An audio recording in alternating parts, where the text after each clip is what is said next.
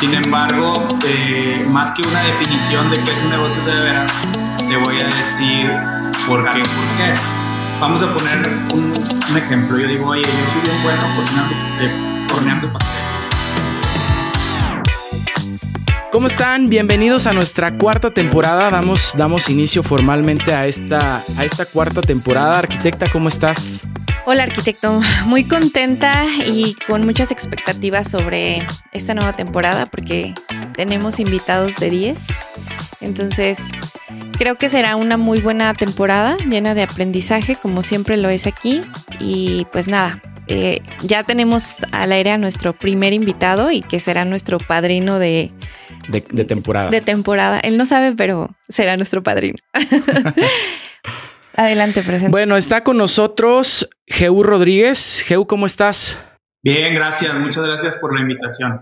Muy contento. Y pues bueno, él también es un podcaster, empresario, y tiene un podcast que se llama Negocios de Adeveras. Y vamos a platicar, pues yo creo que de inicio, que nos, que nos dijeras, ¿qué es un negocio de adeveras? bueno, pues puede, puede tener muchas definiciones, ¿no? Este, en sí, el tema del podcast no lo conceptualizamos porque exista un negocio de mentiras, ¿no? Realmente no, no existe un negocio que no sea de veras.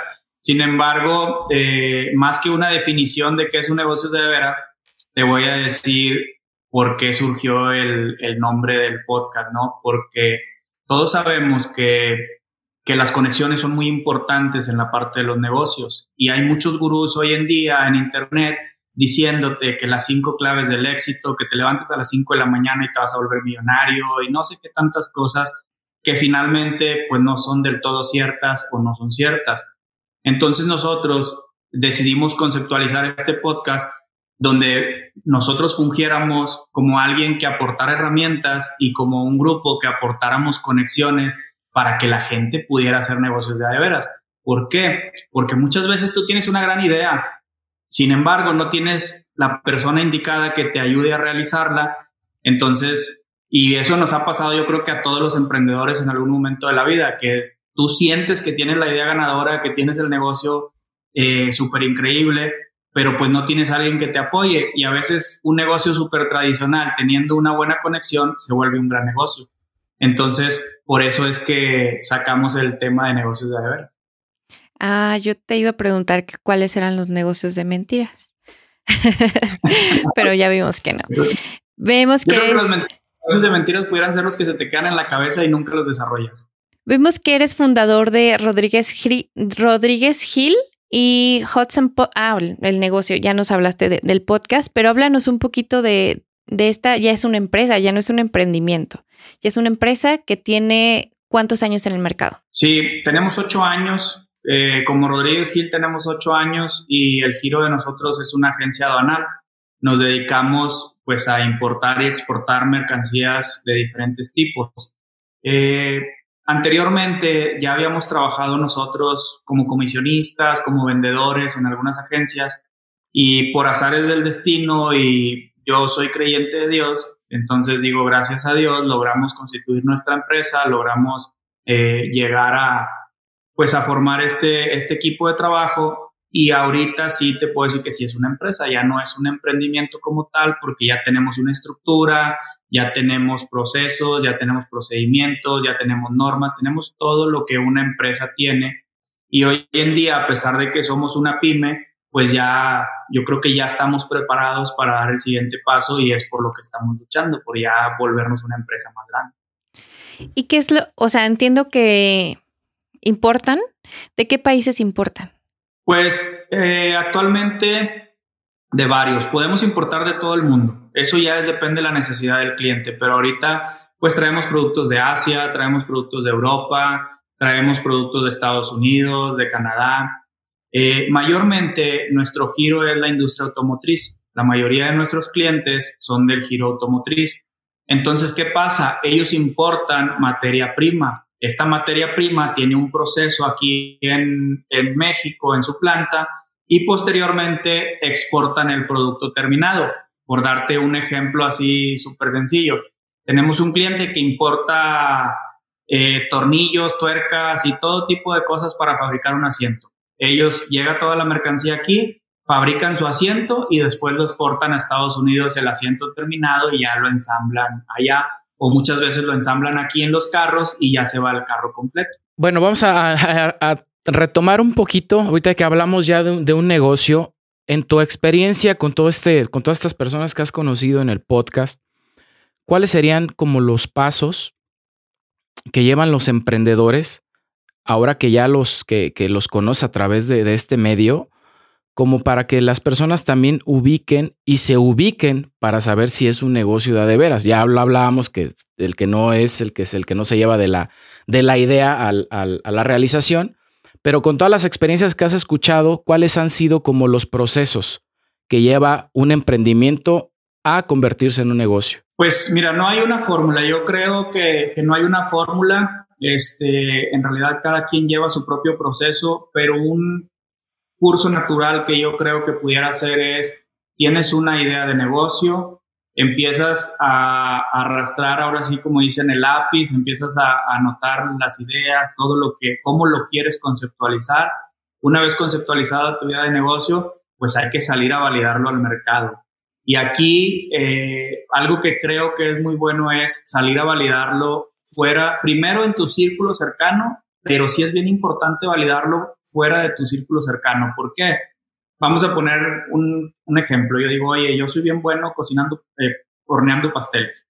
Voy a poner una pastelería y digo, ah, no, no hay ninguna pastelería como la mía. Y luego la llevo con mi círculo cercano y a todos les gusta, a todos me dicen, sí, está súper padre.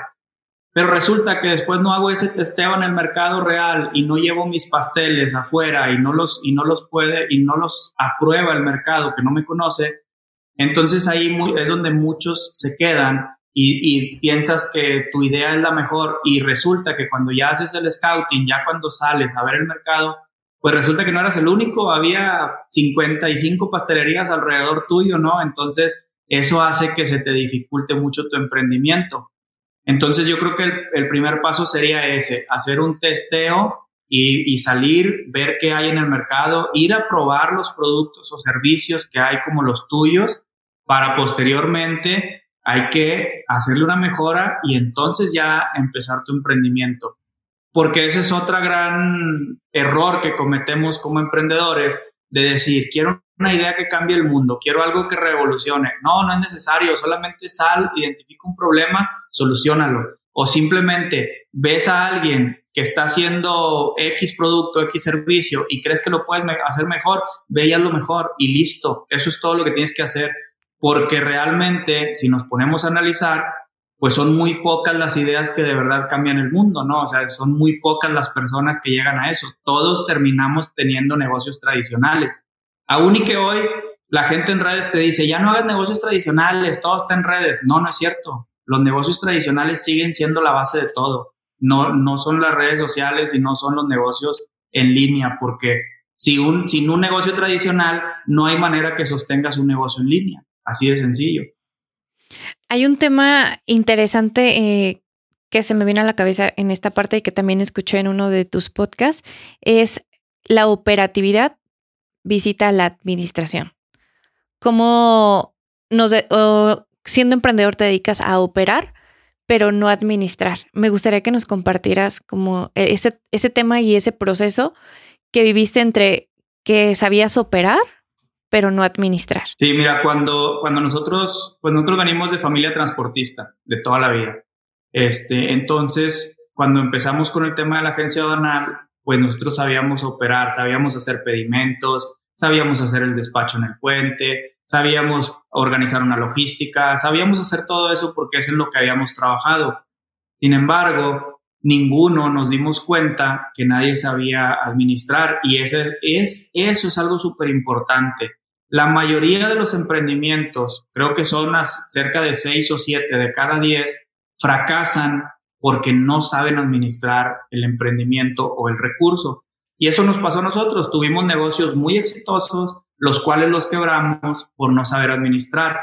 Entonces ahí el, el, el tema es que tú identifiques tus talentos y te dediques a lo que de verdad sabes hacer y lo que no sabes hacer, déjaselo a alguien alguien que sí lo sepa hacer, porque después tú pierdes mucho tiempo en estar aprendiendo cómo, cómo hacer ese trabajo y, y, puede, y dejas de crecer y dejas de hacer lo que realmente importa. Y poniéndolo en algo como lo que hacen ustedes, ¿no? Imagínate que yo quiero construir una casa, tengo el dinero, pero digo, no, no la voy a construir hasta que aprenda en Archicad cómo hacer un plan. Pues no, hombre, imagínate, van a llevar 10, se llevaron 10 años estudiando la carrera, más trabajo. Entonces, eso te alenta el, proceso de crecimiento. Y yo creo que el mensaje sería ese, no alentes tu proceso de crecimiento, busca las personas correctas para cada área para que tú te puedas dedicar a lo que es tu fuerte y entonces hagas crecer tu negocio. Sí, yo creo que una parte interesante o importante es la administración porque es súper medible.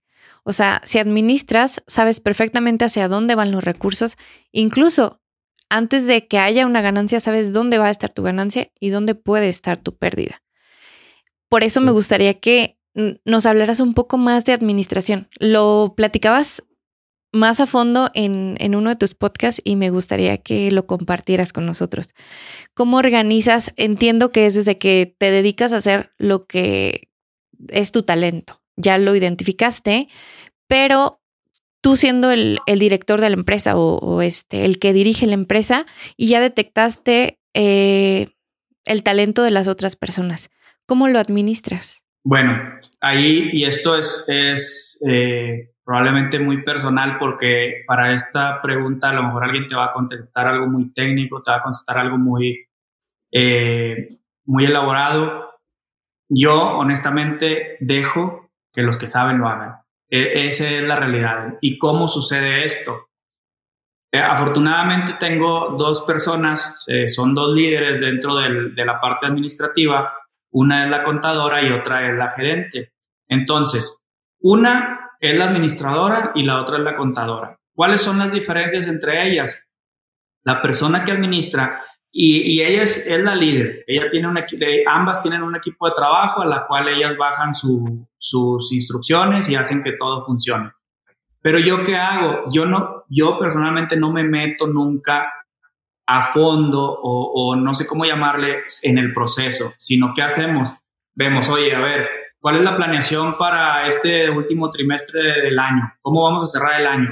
Y ya nos sentamos. la parte directiva la parte administradora y la parte contable. Bueno, pues vamos a hacer eh, una proyección, traemos este flujo, traemos tanto, tanto de balanza, esta es la cobranza que tenemos por hacer, yo, eh, y ya no sé, empiezas a hacer los acuerdos, nunca son los mismos, al menos en nuestro caso, nunca son los mismos. Y hablando en este ejemplo específico del último trimestre, dijimos, bueno, a ver, ahorita tenemos unas necesidades especiales. ¿Cuáles son? Que nos estamos cambiando de oficina, que estamos eh, cambiándonos a una bodega más grande, entonces vamos a empezar a necesitar recurso más, eh, destinar un poco más del flujo para estos nuevos pagos o estos incrementos de pagos pues ya te sientas, a ver, contadora, ¿cómo le vamos a hacer? Bueno, mira, eh, yo traigo tanto de, cobranza, voy a empezar a gestionar con los clientes, empiezas a hablar, empiezas a hacer promesas de pago, que ellos se comprometan a, a las fechas que te van a dar. Entonces tú empiezas a hacer tu flujo tentativo para poder cumplir con estos, con estos nuevos compromisos y todo se hace de la misma forma. Cada cosa nueva o cada cosa que hay que implementar, nos sentamos todo el equipo y ellas dos internamente ya bajan todo lo demás, pero siempre la, reunión es del equipo de líderes para que ellos deliberen cuál es la mejor estrategia, la estrategia. Lo mismo en el tema fiscal. Oye, ¿cómo estamos este, en cuanto a lo fiscal? ¿Nos va a impactar la declaración anual? ¿No nos va a impactar? ¿Cuánto traemos de esto? Entonces vamos, vamos bajando desde, desde la expertise de cada quien. Yo creo que eh, esa es la manera en que nosotros lo hacemos si me hablas de, si yo te quisiera decir a lo mejor algo muy técnico, pues no lo haría porque no soy contador. Si me siento en cada reunión y reviso eh, la balanza, revisamos los flujos, revisamos la cobranza, revisamos la cartera vencida, eh, revisamos los comportamientos de los clientes, quién está pagando bien, quién está pagando mal. Si alguien está pagando, pues empiezas a hablar con ellos a ver qué está pasando. Si detectas algún problema, pues tomas acciones. Y esa es como, como la labor de nosotros. Y ya la labor de ellas, pues ya es bajar en tecnicismos, vamos a ponerle de alguna forma, ya ellas ajustan toda la operación para que pueda para que pueda salir lo que nosotros planeamos. Entonces, en resumidas cuentas, nosotros hacemos una visión general y ponemos un objetivo, ya sea en este caso contable administrativo, y ellas se encargan de ejecutarlos. ¿Por qué? Porque ellas son las expertas, no yo. O sea, yo no soy experto en, administrar ni soy experto en, en, contabilidad porque no soy contador.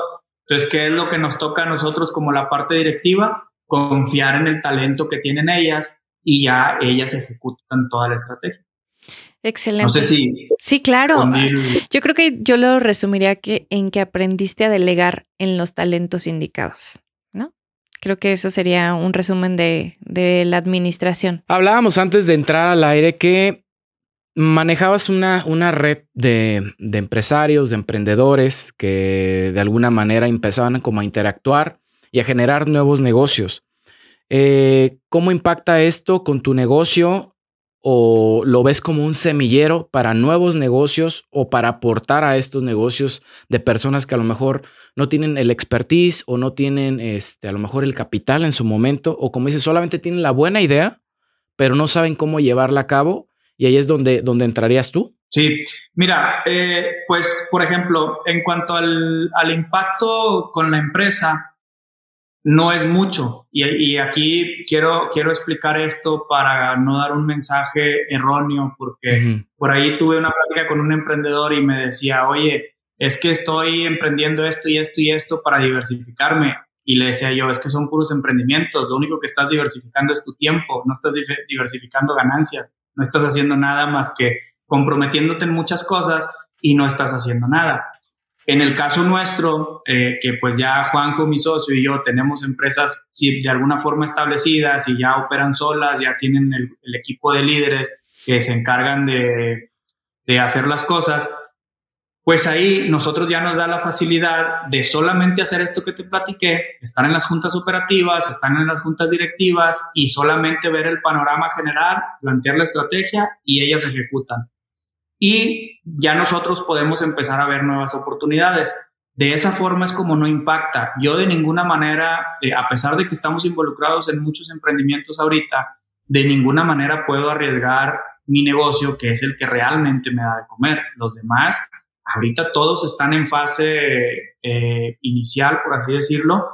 Entonces, sí tenemos que ser muy cuidadosos cuando queremos emprender varias cosas de tener uno que sea el que nos sustente lo demás, incluso que ese uno te permita perder algo de dinero en los demás, porque todos los emprendimientos al principio se requiere inversión, inversión de tiempo, de capital, de muchas cosas.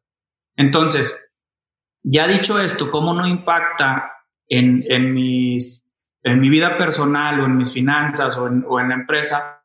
Porque sería muy irresponsable de mi parte que estos emprendimientos que se están haciendo nuevos impacten en la empresa que ya existe, porque de esa empresa dependemos muchas familias. No, no soy nada más yo, o sea, no es como que ah, yo ya cierro el negocio, no, son personas que, que han estado por años con nosotros y que de ahí llevan el sustento a su familia. Entonces no se trata de eso, se trata de estar ideando cómo generar nuevos recursos por aparte para que estos nuevos emprendimientos puedan empezar a dar frutos solos. Entonces, como te decía, ya dicho esto de, de cómo, cómo hacemos para que no nos peguen las finanzas de la empresa y que no nos pegue en nuestra, en nuestra familia, pues el tema ya que lo que hacemos dentro de negocios de veras es generar esas conexiones. Y, y te lo voy a explicar con un caso así muy puntual.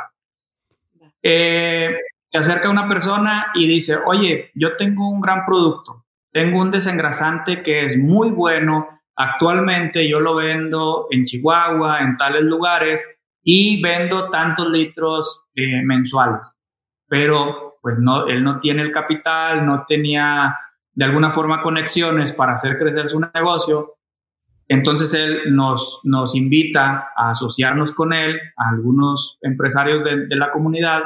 ¿Qué es lo que hicimos? Hicimos un fondito privado y juntamos ahí un poco de dinero entre todos ¿Y qué es lo que estamos haciendo? Montando eh, una, pequeñita planta productora de ese desengrasante y empezamos a ver, oye, yo tengo conexiones por la industria automotriz, pues empiezo a llamarle a mis contactos, oye, te puedo mandar a, fulano de tal, recíbelo, trae un producto muy bueno, a un excelente precio, el otro socio, pues lo mismo, el otro socio lo mismo, y a través de nuestros contactos empezamos a venderle su desengrasante y, tan es el caso que la próxima semana él ya llega a vivir aquí en la ciudad, él ya llega a instalarse y ya vamos a empezar a, a, fabricar el desengrasante aquí y lo vamos a empezar a distribuir.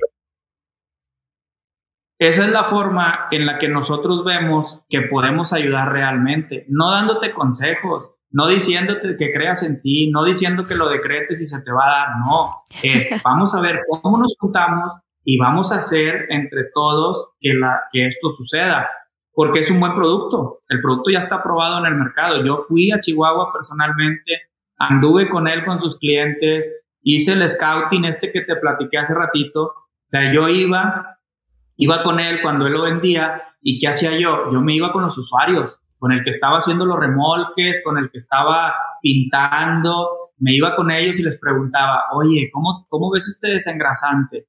Todos me dieron una gran referencia, entonces regreso yo a Monterrey, lo ponemos en la mesa y les digo, yo ya vi cómo funciona el producto, ya validé que sí está bueno, ya validé lo que, lo que este emprendedor nos dice, le entramos, órale, le entramos. Entonces, eso creo que es como podemos generar valor. De esa forma, porque nosotros de alguna manera ya llevamos, eh, si juntas, no sé, 10 personas, estás hablando de 80 o 100 años en el mercado, porque yo tengo 8, el otro 15, el otro 20 en el mercado. Entonces, prácticamente es utilizar esas conexiones para que estos emprendedores que tienen un buen producto puedan hacer algo bien. Y ahorrar muchísimo tiempo en el crecimiento, ¿no?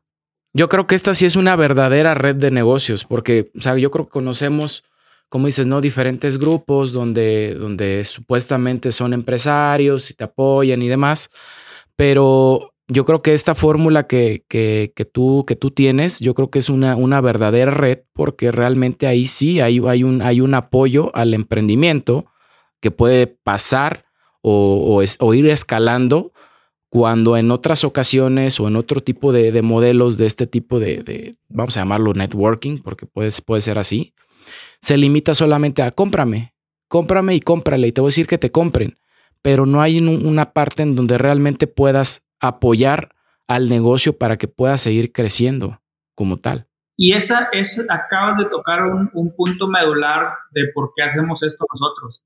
Justamente cuando llega la pandemia, eh, a mí pues me toca hacer un alto porque se me bajó muchísimo el trabajo y empiezo a ver qué otras cosas podía hacer y empecé en el tema de redes sociales y me di cuenta que a todos los que yo le compré cursos, principalmente compré muchos de desarrollo inmobiliario porque quería aprender bien del tema, este, pero me di cuenta que al final del día todos los que te vendían un curso y que te vendían una comunidad terminaba haciendo negocio nada más para la influencer, no para los demás. Entonces, yo personalmente, yo estuve en una, en una comunidad de desarrollo inmobiliario donde surgieron cosas muy importantes, pero ¿qué pasaba? Que nada más esperaban a que el líder decidiera si se hacía algo o no. Y yo decía, ¿cómo es posible que tienes a tantos empresarios y tienes tanta gente tan talentosa? ¿Cómo vas a estar esperando a, que te diga que sí, que no hacer? Y al final se terminaba sin hacer nada y se desperdiciaba un talento enorme y un recurso enorme. Entonces, de ahí fue que dijimos, ¿sabes qué? Vamos a hacer las cosas diferentes. ¿Y cómo las hacemos diferentes? Hoy estuve con un empresario hotelero y me dice, oye, es que necesito un software así, así, así, hay ciertas cosas. Dentro de la comunidad hay un, hay un hotelero que pues ya tiene muchos, mucho tiempo de, experiencia y le digo, oye, pues fíjate que está Pedro, te puede ayudar así, así, así. Sí, sí me interesa. Ah, pues ahí te va el contacto. Entonces ya entre ellos van a hacer negocios. Y a lo mejor ahí no tiene nada que ver GU, no tiene nada que ver Juanjo, no tiene nada que ver negocios de veras, lo van a cerrar ellos dos nada más. Pero eso es una verdadera labor de hacer negocios. Y en el caso del desengrasante, sí somos socios nosotros porque estamos metiendo dinero, no nada más porque somos negocios de veras, o sea, somos socios porque estamos participando con dos cosas bien importantes, con dinero y con las conexiones para vender. El emprendedor es quien lo va a vender, pero nosotros le vamos a abrir las puertas con los conocidos para que lo reciban y él pueda venderlo. Entonces, el, el mensaje aquí es, donde nosotros sí tenemos una propuesta de valor, entramos. Donde no, la comunidad hace negocios y ellos están cada quien en sus cosas. No es, no es como un patriarcado, ni es un tema de querer acaparar nosotros todo, ni tampoco comisionamos de nada, o sea, no, no va por ahí. Y yo creo que ahí es, ese es nuestro gran diferenciador entre muchas otras comunidades que hay, donde para pertenecer a la comunidad, pues tienes que pagar, donde tienes que estar eh, haciendo, pues no sé, ciertas cosas. Y, y, yo creo que eso, nosotros ahorita estamos enfocados en eso. No te digo que un día no vaya a pasar, no sé si un día vayamos a tener algún sistema de membresías por el tema del crecimiento y eso, pero, pero sin duda, si eso pasa, el fin último no sería el dinero de la membresía. O sea, eso probablemente un día sea como un filtro para, pues para nada, para a emprender, pero ahorita de momento de ninguna manera lo estamos pensando. Y creo que así nos están saliendo proyectos muy interesantes gracias a esta filosofía que tenemos de un bien común. Órale, qué padre. ¿Y en qué momento nacen negocios de veras? ¿Y por qué? O sea, ¿cuál es la principal razón por la que nace? Pues la principal razón fue eso, fue el, eh, lo que les comentaba ahorita de, de, que empezamos a ver, bueno, yo empecé a ver que, que había un, un, tema de que todos los influencers te decían, ahora yo no estoy diciendo que sean malos sus cursos ni nada, no, para nada. Todos los cursos que yo compré me sirvieron muchísimo. Claro. Lo único que yo detecté es que después veían muchos solamente la parte del dinero. ¿Por qué? Porque ya este, estás dentro de la comunidad, estás pagando, te atiendo, no pagas, pues no te contesto y cosas así. Entonces te quedas tú como, pues bueno, entonces no, no éramos tan amigos como tú decías, ¿verdad? Y, y cosas así. Entonces de ahí empezó un poco y bien importante para conocer personas nuevas. Eso, eso era algo súper importante que hace poco me preguntaban, oye, ¿le recomendarías a alguien hacer un podcast? Por supuesto por supuesto. Mi círculo cercano cambió de un año para acá, que es lo que lleva el podcast, y, y, he conocido gente increíble, gente como ustedes, que son talentosos, que hacen, que hacen las cosas diferentes. Muchas veces, dentro de nuestro círculo cercano, háblese de familia, de trabajo, no está la gente indicada. A veces está muy lejos esa persona indicada con la que tú puedes crecer. Y eso nos pasó en el tema de negocios de, veras. Hoy conocemos gente de varias partes del país con los que estamos haciendo, primero, una buena amistad, antes que todo, porque eso sí, nosotros siempre ponemos las personas antes que el negocio o que, lo, que podamos ganar. Entonces hacemos grandes amistades, grandes relaciones y eso te cambia. ¿Por qué? Porque te, te hace a ti también de alguna manera exigirte a hacer las cosas mejor, a volverte mejor en lo que estás haciendo.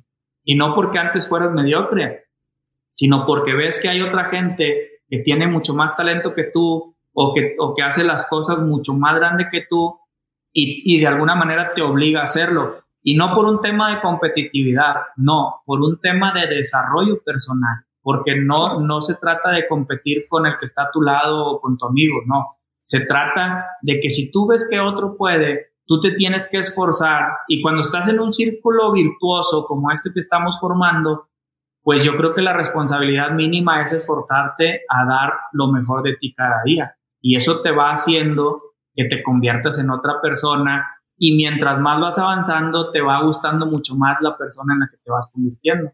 Sí, coincido totalmente. Y cada vez quieres más y más y más. Yo creo que ahí eh, te entendemos perfectamente porque sí, el, tema del podcast, ah, bueno, a mí me lo han preguntado, oye, y este, ¿y qué beneficio? Tratando como de, de, de preguntar si hay un beneficio económico por tener un podcast. Y la verdad es que dices, no, no, lo hacemos por gusto una, pero yo creo que uno de los beneficios más grandes es lo que acabas de decir. Todas las personas que conoces, que al fin y al cabo, en algún punto es la persona que a lo mejor te va a abrir alguna puerta o te va a facilitar algo. Entonces, en esa parte yo creo que, que, que si alguien, como te dijeron, si te preguntan que si es bueno tener un podcast, sí, pero también es una responsabilidad bien grande. Porque, como lo dijiste en un inicio, no nada más se trata de, lo, lo hago y hago tres capítulos, una temporada y ya, cumplí con lo que quería hacer y hasta ahí llegó y no hubo ni siquiera un impacto. Entonces, yo creo que, que, sí lleva una, una, gran responsabilidad este, hacer esto que hacemos. Y el beneficio, creo que más grande, como lo digo, es todas las personas que, que vas sumando a tu vida y que esas personas en algún punto eh, pueden convertirse hasta en una buena amistad porque nos ha pasado también. Esa es la intención de, al menos también de, de este podcast, de ir este, entrelazando y no solo dejándolo un poco en lo local, porque nos habíamos enfocado mucho En, en, lo local. Nos costaba um, como el no estar eh, presentes y que creíamos que no iba a ser lo mismo, pero creo que es de las experiencias que hemos tenido para mí. Ojalá y los otros no escuchen esto, pero la mejor en cuestión de no estar en el espacio físico, pero que se siente una conexión. Entonces, felicitarte porque lo transmites de una manera muy natural. Ojalá que lo sigas haciendo así y que el propósito siga siendo el mismo. Ah, muchas gracias. Y sí, sin duda, eh, yo creo que, el propósito no va a cambiar. ¿Por qué? Porque no lo hacemos desde una necesidad económica. Eso es bien importante. Que cuando tú emprendas algo, sepas para qué lo quieres y sepas desde dónde vas a arrancar y que no te eches mentiras tú como emprendedor, porque al final del día esto del podcast es un emprendimiento, tanto el de ustedes como el mío es un emprendimiento. Entonces, tú debes de ser muy claro, a ver, yo quiero el podcast para ganar dinero, ah, bueno, entonces desde un principio tienes que empezar a ver cuál va a ser tu modelo de negocio para que puedas ganar dinero. Claro. Ah, mi interés no es ganar dinero, es hacer grandes relaciones, perfecto. Ya tienes que estar a sabiendas de que le vas a invertir dinero, de que le vas a invertir tiempo, porque también el podcast no es gratis, producirlo te cuesta. Entonces, tienes que tener muy claro eso. ¿Puedo? ¿Tengo con qué hacerlo? Y yo creo que ahí es donde está ese gran diferenciador entre algunos proyectos que son muy buenos de redes sociales y que no fructifican porque simplemente no tienen recurso o no se pusieron a pensar que en realidad llevar a hacer un podcast o un proyecto de redes te cuesta dinero porque las producciones son caras, el equipo es caro, trasladarte a otros lugares te cuesta y eso es lo que nadie te dice en redes. Todo el mundo te dice, ay, te voy a vender un curso de dos mil pesos para que aprendas a hacer un podcast. Pues sí, ya tomaste el curso, ya aprendiste y ahora, ¿cuánto te cuesta la cámara? ¿Cuánto te cuestan los lentes? ¿Cuánto te cuesta la laptop? O sea, en realidad eh, eso es lo que tiene uno que ponerse a ver y, volviendo a lo que te decía al principio, yo creo que esa es una de las ventajas de por qué el, el, el núcleo o la misión de negocios de, de veras no cambiaría, porque no lo estamos haciendo desde una necesidad económica y, y no necesitamos que el podcast genere para nosotros seguir viviendo. Mucha gente, ahorita que decías lo de que te preguntaban, a mí también me han dicho, hace dos semanas estuve en una reunión de empresarios de una inauguración que hicieron aquí y me decía uno de ellos, oye, este, ¿y qué? ¿Quieres, quieres volverte youtuber y no sé qué? Y yo, pues no, no, no, no es la intención. Entonces dice, ¿cuánto te paga YouTube? No, no me paga nada. yo le pago. Yo le pago. Este, no me paga nada y este, y ya me decía, entonces, ¿para qué lo haces?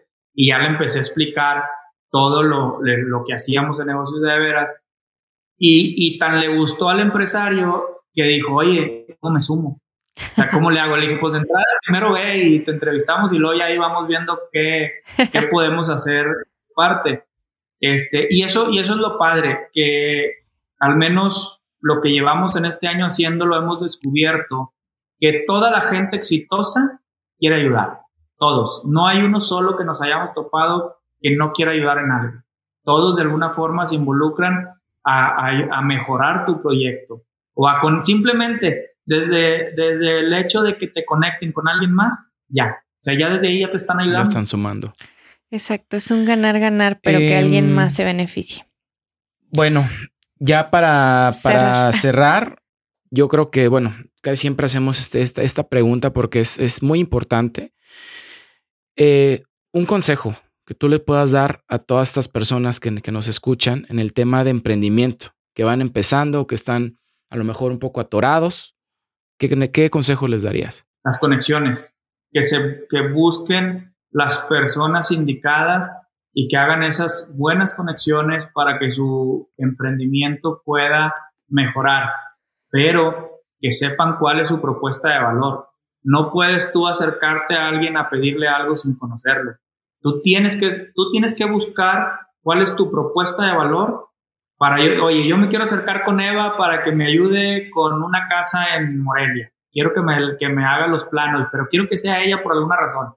Yo no puedo llegar a decirle, oye, Eva, ¿me ayudas? ¿Me puedes aportar al proyecto tú los planos y las cosas? No. O yo tengo que saber cuál es mi propuesta de valor en ese proyecto para que Eva participe como arquitecta y que ella me haga los planos y el ejecutivo y todo lo que se ocupa. Eh, pero eso ya es muy personal. Tienes que buscar tú cuál es tu propuesta de valor antes de acercarte a esa persona, porque si no, te van a cerrar las puertas. Y no se trata de un tema de conveniencia, es simplemente que todo el mundo tenemos nuestras ocupaciones y cada quien está en sus cosas. Entonces viene alguien a pedirte algo, pues tú no tienes tiempo. Es bien diferente que alguien venga y te diga, oye, quiero ser claro contigo, necesito esto, esto y esto de ti, pero mi propuesta de valor es esta. Yo esto es lo que te ofrezco para ti.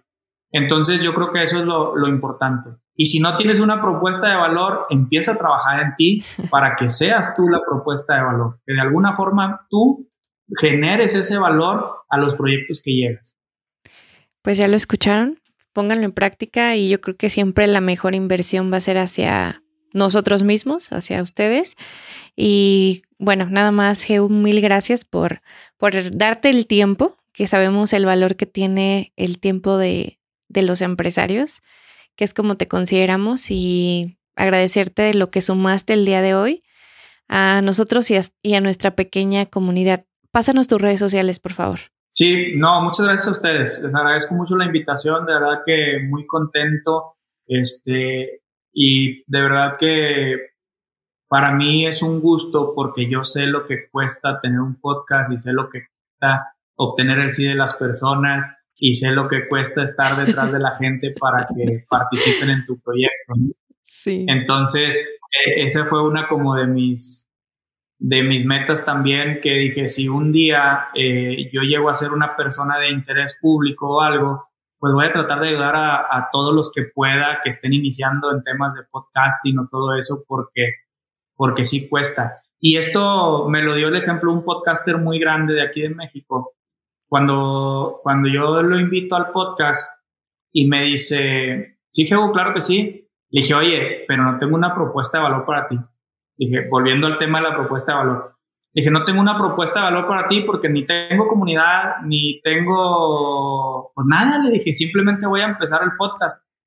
Y él me dijo, este, y, fue algo que acuñé para mí. Él me dijo, mira, Gabo, dijo, yo te conozco y sé tu seriedad y sé que es un proyecto que no lo vas a dejar.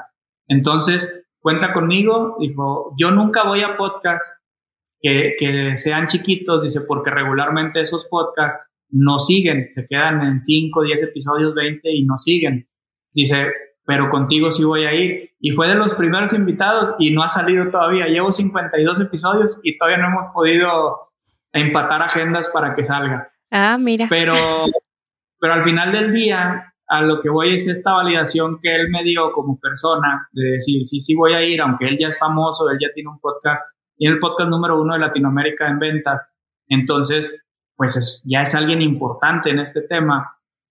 Y, para mí eso fue una lección, entonces yo también fue una de las cosas que dije. Y, con esto no quiero decir que, que, su podcast no sea bueno o que sea chiquito, no, para nada. Simplemente de que uno tiene que empezar a tener como sus, sus valores y empezar a definir eh, en dónde sí y dónde no vas a participar para poder ir creciendo y para poder ir haciendo pues esta ayuda de lo que ustedes también están haciendo, que es una gran labor al final del día es muy parecido lo que hacemos ustedes desde Michoacán y nosotros desde Nuevo León y Coahuila, pero pues al final del día tenemos muy similar ahí el...